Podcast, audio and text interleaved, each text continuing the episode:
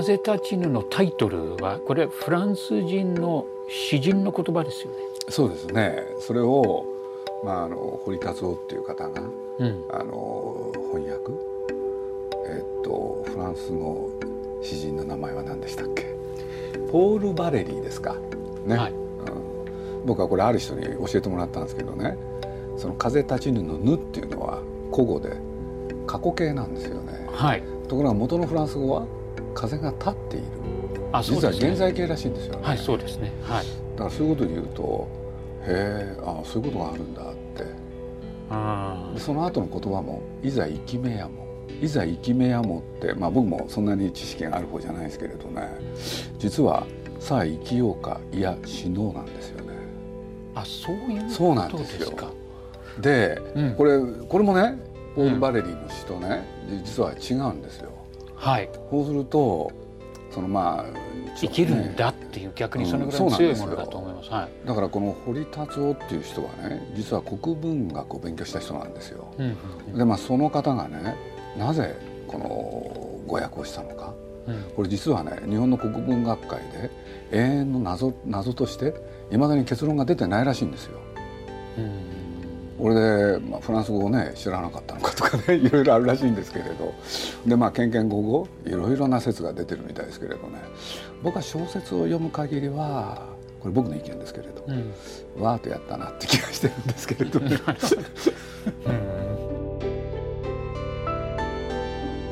鈴木敏夫のジブリ汗まみれ。今週は東京 FM にて放送中のライフスタイルミュージアムパーソナリティのピーター・バラカンさんをレンガ屋に迎えバラカンさんからのジブリに関する質問取材に鈴木さんが答える対談形式でお送りします。結果的にねあの反戦映画っていう見方はもちろんできるんですけど、はい、あからさまな反戦では全然ないんですよね。できないですね。そうじゃないですね。うん、それはあの見た人はみんなそういう印象を受けないらしいですね。僕はそれ以外の印象はどうやって受けるのかと個人的には思ったんですけど、ちょっとね、えー、かりますそれは。アメリカの新聞に載ってた記事を見たらね、はいはい、他の国ではね、なんかケチをつける人もいてね、うん、なんでこんな戦闘機を作った人を題材にするのかとか。そうですよね。これってわかります？うん当然なんて言ったらいいかな。予測想像予測はしてましたよね。予測っていうのはね。そうですか、うん、要するにまあ第二次世界大戦っていうのが太平洋戦争、うん、で主人公はゼロ戦を作った人。その人を主人公に映画を作ったら諸外国の方がどう思うんだろうって、うん、そうまず第一点、うん、アジアの人は拒絶反応が出てくるだろうこれはまあ想像してましたね。あそうですか、はい、それはもう韓国ももちろん中国も、うん、うん、あの台湾も香港もってそういうふうに思ってました。それから東南アジアの方も、うんうん、それと僕はついでに申し上げちゃうと実はアメリカの方がどう見てくれるんだろうって。これもね、実は僕は後にねアメリカと戦争になって何しろそのゼロ戦が活躍するわけじゃないですか、はい、だから外国でこの映画を理解してもらうのは難しいだろうそういう予測を立ててたんですよ。で非常に慎重にことを運びました。でどういうことかって言ったら、まあ、僕はそういう状況にありながらやっぱり韓国の方に見てもらいたい、うん、っていうんでねいろいろ韓国の映画の配給の方とご相談してねあの韓国のメディアをにの方にもう大挙ジブリへ来ていただきまして。これでまず映画を見ていただく、うん、その後、記者会見そしたらこれはね僕はまあ思わぬ反応で興味深かったですね。でどういうことかって言ったら皆さんね映画見終わった後皆さん泣いてらっしゃったんですよ。ああ本当に。あでいろんな質問が飛んだそれを一つにまとめます。こんなにいい映画なのになぜ主人公がゼロ戦を作った人なのか。それに対して一つ一つ宮崎駿は丁寧に答えたんだけれど残念ながら皆さんの満足を売る回答はね、えー、宮崎の言葉からは引き出せなかったみたいですね。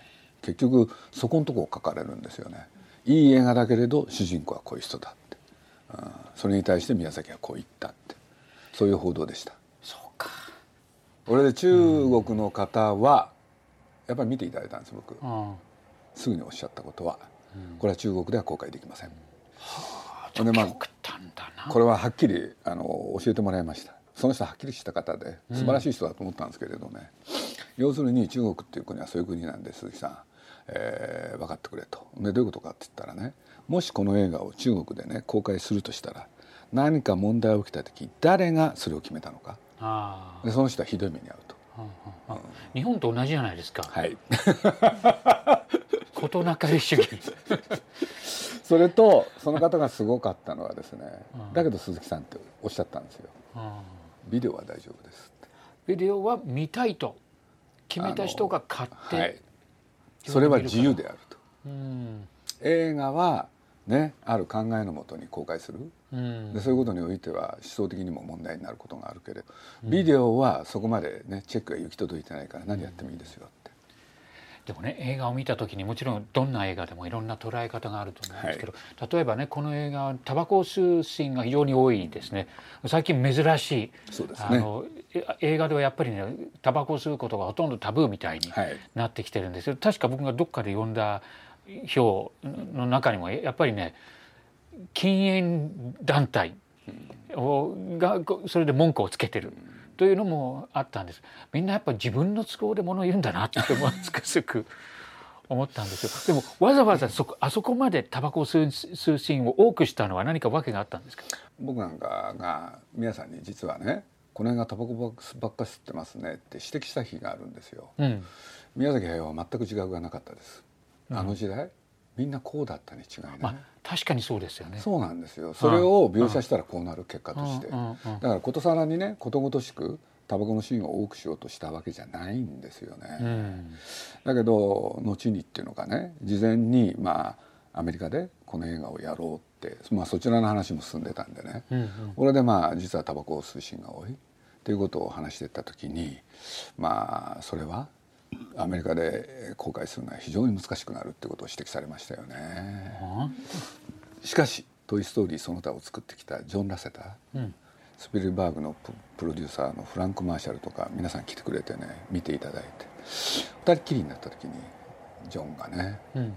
第一点おっしゃったことバナカンさんと同じなんですけど素晴らしい反戦映画だって。うん。それが第一点、うん。それからもう一つあの一つの技術が、ね、時代を変える。一つの技術によって一つの国が滅ぶことがある、これは深い映画である、うん。それは自分はタバコが好きではない。しかし当時こうやってねあのタバコを吸いながら仕事をしてたっていうのは実はアメリカも同じだったって。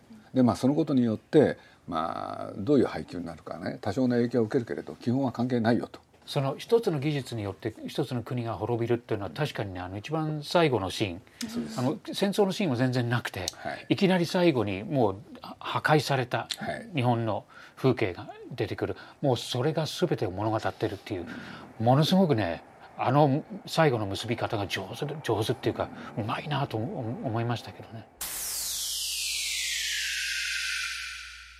あのスタジオジブリで冊子を作ってますよね。あ熱風ですね。はい。それをこの前あのそれ多分最新号だと思うんですけど、えー見せてもらったんですけど、えーこれは憲法改正の特集になってました。そうですね、で部数があっという間になくなったらしいですね。すごかったですね。大反響でした。これだけの反響を呼んだのはなぜだと思いますか、あの今の安倍政権の方針と関係あるんじゃないですかね、うんみんな何かそういう話を聞きたかったっていうことでしょうね。あのまあいろんな方からいろんなご意見いただいてこれで自分たちが思ってくることをね言葉にしてくれたっていうこういう言い方がすごく多かったですね、ただ一方でそうじゃない人も多かった。あそうですか。これもまあ如実に僕ら勉強になったですよね、うん。二度と戦争はしない、うん。で憲法9条を守るっていうのはね一般常識だと思ってたんですよね、うんうん。ところが政府をはじめ、えー実は多くの国民たちの中にもそうじゃない人がいつの間にかすごい増えてるじゃないですか。これは僕はちょっとショックでしたね、うん。で実はですね僕同じような経験を原発の時にもしてるんですよね。というのは、うん。僕ら若い頃、うん。ね、原発ってのは何かって随分議論もした。はい。でその中で原発は危険であるっていうのは常識だったんですよ。はい。ところがうん十年の間に安全神話なるものが生まれ、うん。そうじゃなくなってた？これは驚きましたよね。だから実を言うと憲法改正についてもね同じようなことを感じたんですよね、うん、僕はだってなんていうのかな憲法9条を守るっていうのは常識だと思ってたから、うんうん、でそうじゃない人が増えてることは相当ショックですよね、うん、だから本当驚きました。やっぱりねその議論があるから、うん、あのそのまあ、原発の話に戻ってね議論があるからこそいろんな意見があってそれが危険なものであるってことはそそそれから分かってくるものだと思うんですね。でその安全神話が生まれたのはもしかしたらあまり議論がなくなってみんな話さないから忘れちゃうんですよね多分。それこそねまあ3年前の夏あの今の福島の原発の中にね、うん、まあこれは僕の監督不行き届きなんですけどね。トトロのお店があったんですよね。あで僕本当申し訳ないんですけど知らなかった。でそれを知った時点でね撤去をしようとしたら大騒ぎになっちゃったんですよ。でまず大騒ぎになった1は実は社内でしたよね、社内で大騒ぎ。なんでそんなことを会社としてするんですかって。原発は安全ですよ撤去することに対してなぜっていうことこれからもちろん福島の方もね相当僕のところへ抗議来ましたから、で当時実はそのことが、まあ、最終的に僕は強引にね要するに撤去をしちゃうわけですよ、うん、そしたら朝日新聞でね記事が載るんですよね。そうその記事がね客観報道なんですよね。要するにいいとも悪いとも書いてないんです、はい、こういうことがあるっていう書き方で、はい、僕はこれも驚きましたよね。だって原発はなんて言うんだろう。完全なシステムじゃないですよね、うん、そしたらそれはね僕らの常識だったはずなんですよ、はいはい、だからどう扱っていくかっていう問題はね要するにそれを解決しない限り安全は訪れないはずだったんですよ。それがこんなことになっちゃってた、うん、うん、いやショックっていうのか驚きですよね、うん、だから、実は3.11でああいうことになったじゃないですか、うんうん、だから実は、まあ、ある業者の方がねそのトトロの店やってたんでその後皆さん僕のところへ来て、まあ、相当びっくりされてましたよね。うん。うん、これでというのは、まあ、彼らはそれは撤去に対して大反対でしたから。だから僕のことをねそんなことを予想予見できたんですかって言うからそんなことするわけないじゃないっていうことでね僕はイライラしてたんですけれど。うん。憲法の方の話は9条は変えるべきだっていう反応はどのくらいあったんですか？かなりありました。かなりありましたね。あそう。ありますそれは自分たちの国で自分たちの国のも守るのは当たり前。それ変わることを良しとしてる人たちはいつかもしかしたら自分の子供がね、うん、徴兵されるかもしれない知れないということまで考えてないのかな。そこら辺の議論もいっぱいね実はいろんな人としたんですけれどね、うん、実はそれは当たり前だっていう人も結構いますね。あの自分の子供がねそうなった時は戦うんだってそう思ってる人も実際多くいます。それも今回知りました僕は。だけどリアリティがないですよね。なんて言ったって日本って島国でしょ？これ別の観点ですよ。どうやって守るんですか？不可能ですよね、うん、うん、だからああるのはねあのやっぱり精神論でしょ？だから僕はあのニューヨーク・ポストでしたっけ？ワシントン・ポストでしたっけ？その昨今の日本の安倍さんのね、まあ、あの見出しを僕忘れないですけれど「アンネセサリー・ナショナリズム」って。あそういうふうに書いてましたか。あの見出しは 衝撃でしたね。ついこの前ですかそうですね。ああはっきり言ってますね。そうなんでそうなってるのかよくわかんないですよね僕なんか。うん、でもまあ現実はね現実としてに把握しなきゃいけないから。だからまあ僕としてはまあ玉さんがそうやってね中日新聞の記者に答えちゃったんだけどそのことによって日本の現実が勉日本の現実を勉強しましたよね。うん、いやもうとにかくねその議論はもうどんどんどんどんやってもらわないと、うん、危ないと思いますけどね。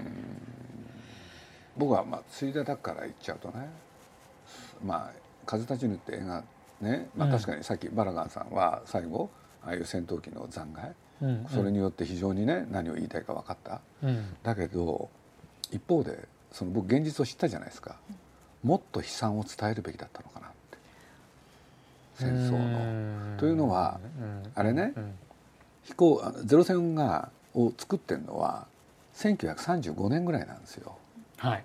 で最後は45年なんですよね。はい。全然違うんですよもう状況が。うん。そうすると残骸を乗せてあまあこれはね宮崎駿がずいぶん前に考えたやつだったんですけれどもうそれ以上にね世の中が変わってたわけだからなんてことをちょっと思いましたね、うんうんうんもっと伝えるべきだったのかなっていうのは。あのスピルバーグの「プライベート・ライアン」とかね、あの最初の20分間ぐらいを見たら、あすごい誰でも絶対に戦争はやるべきじゃないって嫌になっちゃうんですよいうねね考えら考えるとか感じるはずですけどね。先日えー風立ちぬを見に行った時に予告編がちょうど流れていたんですけど、こういうあの古典の物語を取り上げるのは初めてですか、初めてですねそう言われてみると、うん。うん、何か訳がありました？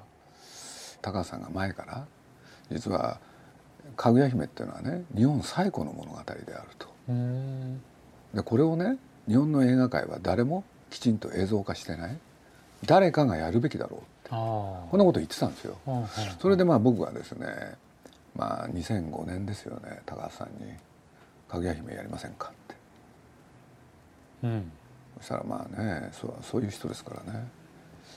なんで僕がやんなきゃいけないって。いややるべきだ誰かがやるべきだとおっしゃってましたよねって。それ高橋さんでいいんじゃないですかって言ったらねやるべきだと言ったけれど自分がやるって言った覚えはない。いや分かってんです。分かってんですけどやりませんかって。そしたらねじゃあまあ検討してみますっていうそ それが10年前ですよはい、あこれは8年前ですあ8年ね前ですはい、言い出したのが2005年ですよね。うんでシナリオを書き始めるんですけれどシナリオが1年半だか2年。うん。最初3時間半ぐらい書くんですよね。3時間。平気なんですよあ隣の山田君っていうのはねちなみに7時間書いた人なんですよこれでその3時間半を、ああ。あまあ、これそのままやるって言ったら大変ですからなんとか2時間にってことでけんけんごごでそれにまたね時間がかかって。それでやっとねでもそのやるっていう時に時間がかかるのはなぜかっていうとねその長いやつを書いといてそれをちゃんとねそれこそストーリーボードに置き換えるんですよ。うんうん。これでアニメーションとしていいシーンになるかをなるかどうかを一個一個検討なんですよ。うん。でいいシーンになるやつだけでつなぎ合わせようとするんです。だから時間かかるんですよね。ああこれでそのストーリーボードが完成した後いろんなアニメーターに書かせることになるんですけどね、はいはい。じゃあ実写の映画と逆ですね。編集作業を本番に入る前に。あかもしれないですね。う、ん。おっしゃるとりですね。まあうん人間の手で書くわけですからね、はいはい。でも高橋さんというのはもうストーリーボード書いたらあのそれはね一切変更を入れない。おおで普通のアニメーション映画監督ってね実は余分に書いちゃうんですよ。うでん長くなったりするんですよ。あそうなんですか。1時間半のやつね、2時間ぐらい書いちゃったりねほんで後で削ったりするんですよ。そしたらそういうことは絶対しない。うんうん書いてもらったものは全部使うそれと高畑勲っていう人はですねまあいろいろあるんですけれどね力はすごいんですよ。なんて言ったって元はね宮崎駿の先生だとかねうん。いろんなあるんで。うん。そしたらですねなんて言ったって山田君以来ですから14年ぶり？そしたらなんとね日本中のすごいアニメーター全部集まってくるんですよ。なるほど。師匠のところで一本を作りたいと、で名前だけは聞いてる。うんね。うん。名前と噂は聞いてたけれど本当に一緒にやったことがない人たちがね集まってきて、うんこれで作り始めるんですけれどね。普通アニメーションってねいわゆるバックグラウンド背景っていうのがあってその上にねキャラクターが乗っかるんですよ、うん。うんそうすると絵の趣が違う、うん、それがね一枚の絵になっちゃってるんですよね。馴染んじゃって背景とキャラクターが、でそれを全面に全編動かす、うん、これ言葉だけじゃなかなか伝わらないと思うんですけれど、ただまあ「風立ちぬ」を見ていただいた方は、そこに予告編がついてました。はい。今までのかぐや姫とは全然違う物語だって期待した方も多いと思いますね。それは僕は意図的にやりましたけれど。うん。だから高橋さんに約束したんですよね。何かって言ったら予告編は見ないって。予告編はこちらで作らせていただきますあ、そうなんですね。当たり前じゃないですか。見たら何で言うに決まってんだもん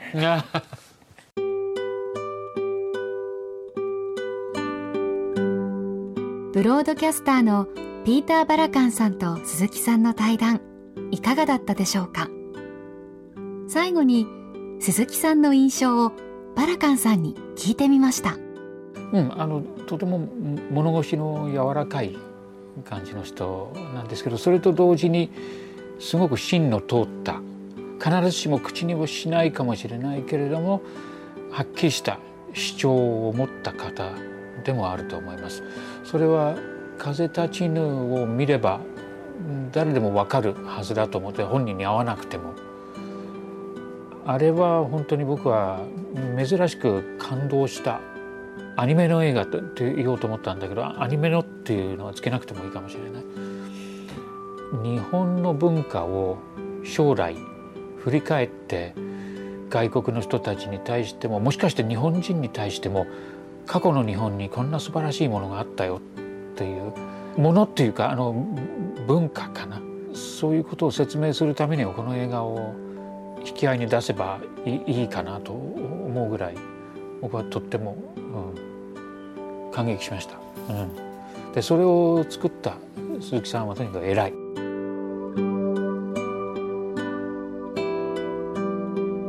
鈴木敏夫のジブリ汗まみれ。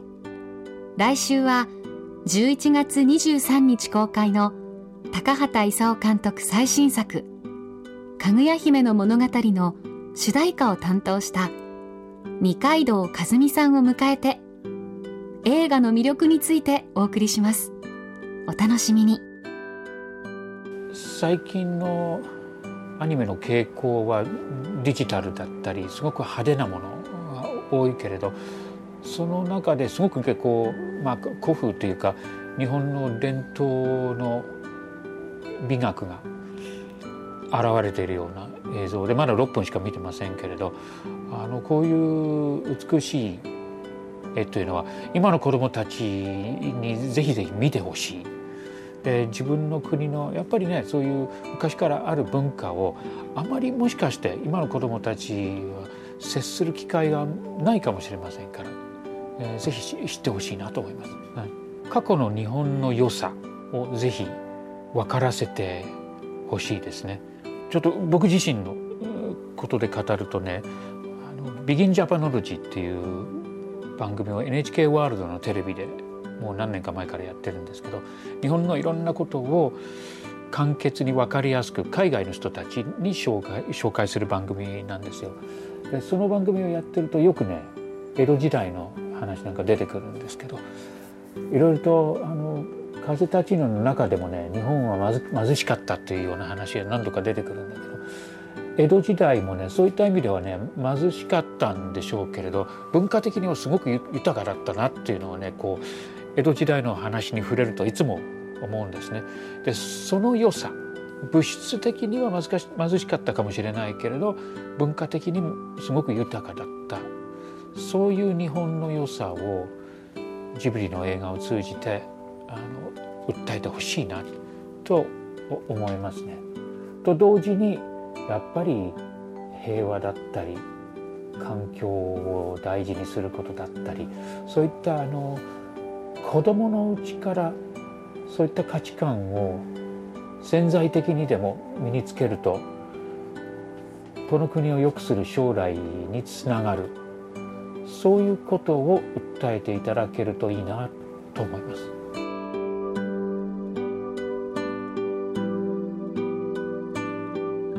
す。鈴木敏夫のジブリ汗まみれ。この番組はウォルト・ディズニー・スタジオ・ジャパン。町のホットステーションローソン。アサヒ飲料。日清製粉グループ。立ち止まらない保険 MS&AD 三井住友海上 au の提供でお送りしました。